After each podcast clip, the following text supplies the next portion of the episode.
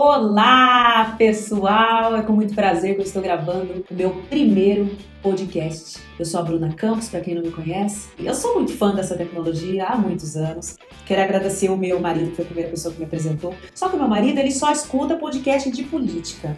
Eu fui fuçando, logicamente ouvindo os podcasts de política que ele escutava. E há dois anos eu falei, não, não deve ser. Eu devo ter coisa do meu segmento para eu poder aprender um pouco mais. O podcast é tão legal, né? Comecei a procurar, procurar coisas de música, direitos autorais na música. Cara, não achei nada. Achava, logicamente, alguns episódios de algumas pessoas que se uniam em mesas redondas para discutir aspectos interessantes da música, mas não achava o que eu falava no YouTube, no meu canal do YouTube a respeito de direitos autorais do dia a dia, ECAD, sociedades, créditos retidos, conexos, essas coisas que quem trabalha com música sabe que é tão importante, tão difícil ter acesso a, essas informações. Parece que o pessoal coloca isso numa bolha e não quer dizer o que, que é, como se fosse uma coisa muito preciosa, né? Um pouquinho de Senhor dos Anéis, uma coisa meio é, meio assim, escondida. Não, não vamos mostrar como que é a fórmula, senão o cara vai saber mexer e aí não vai mais depender da gente e nós vamos fechar as portas. Uma grande besteira, né?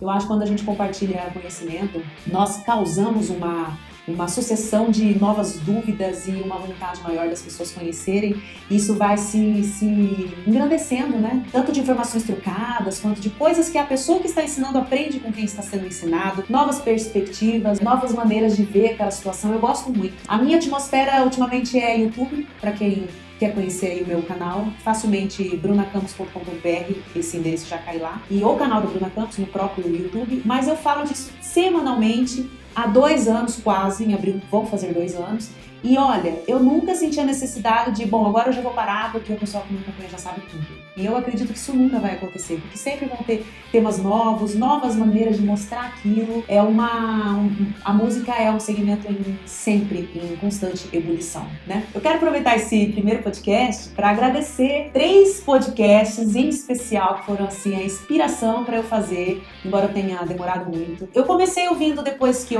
fui inserida nesse mundo pelos podcasts de política política do meu marido, eu fui inserida nos podcasts de humor, mas eles não me retiveram tanto quanto o Loop Matinal do Marcos Mendes, o Coca Tech do Gustavo Faria e o Café BDI do Bruno Casemiro. Eu queria, assim, agradecer de coração os três, porque eu sou muito nerd, adoro coisas de tecnologia, mas só que eu não tinha muito tempo para parar para ler sobre isso. E eu achei nesses três podcasts as respostas da minha vida, porque aí eu tô me arrumando para trabalhar, eu faço o quê? Eu escuto podcast. Se você tiver aí de bobeira, os meninos dizem muito isso, né? Acho que é coisa de homem que mora sozinho. Enquanto tô lá lavando a louça, tô escutando tal coisa. Esse é o meu primeiro podcast. Continue comigo. O que, que eu pretendo fazer nesse podcast? Pretendo colocar os áudios dos vídeos do YouTube. Muitos baixam os vídeos no celular para escutar o áudio no caminho de casa, para fixar melhor aqueles ensinamentos que tem ali no canal. Eu falei, não, pera, tá errado isso, né? A pessoa precisa ter uma maneira mais fácil de fazer isso. Não vou escapar agora, vou ter que fazer um podcast. Eu vou querer também fazer algumas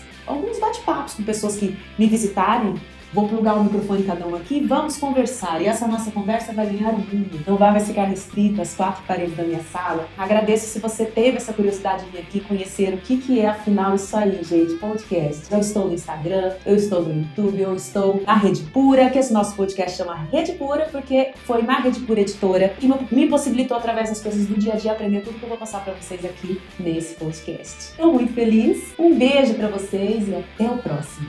Tchau!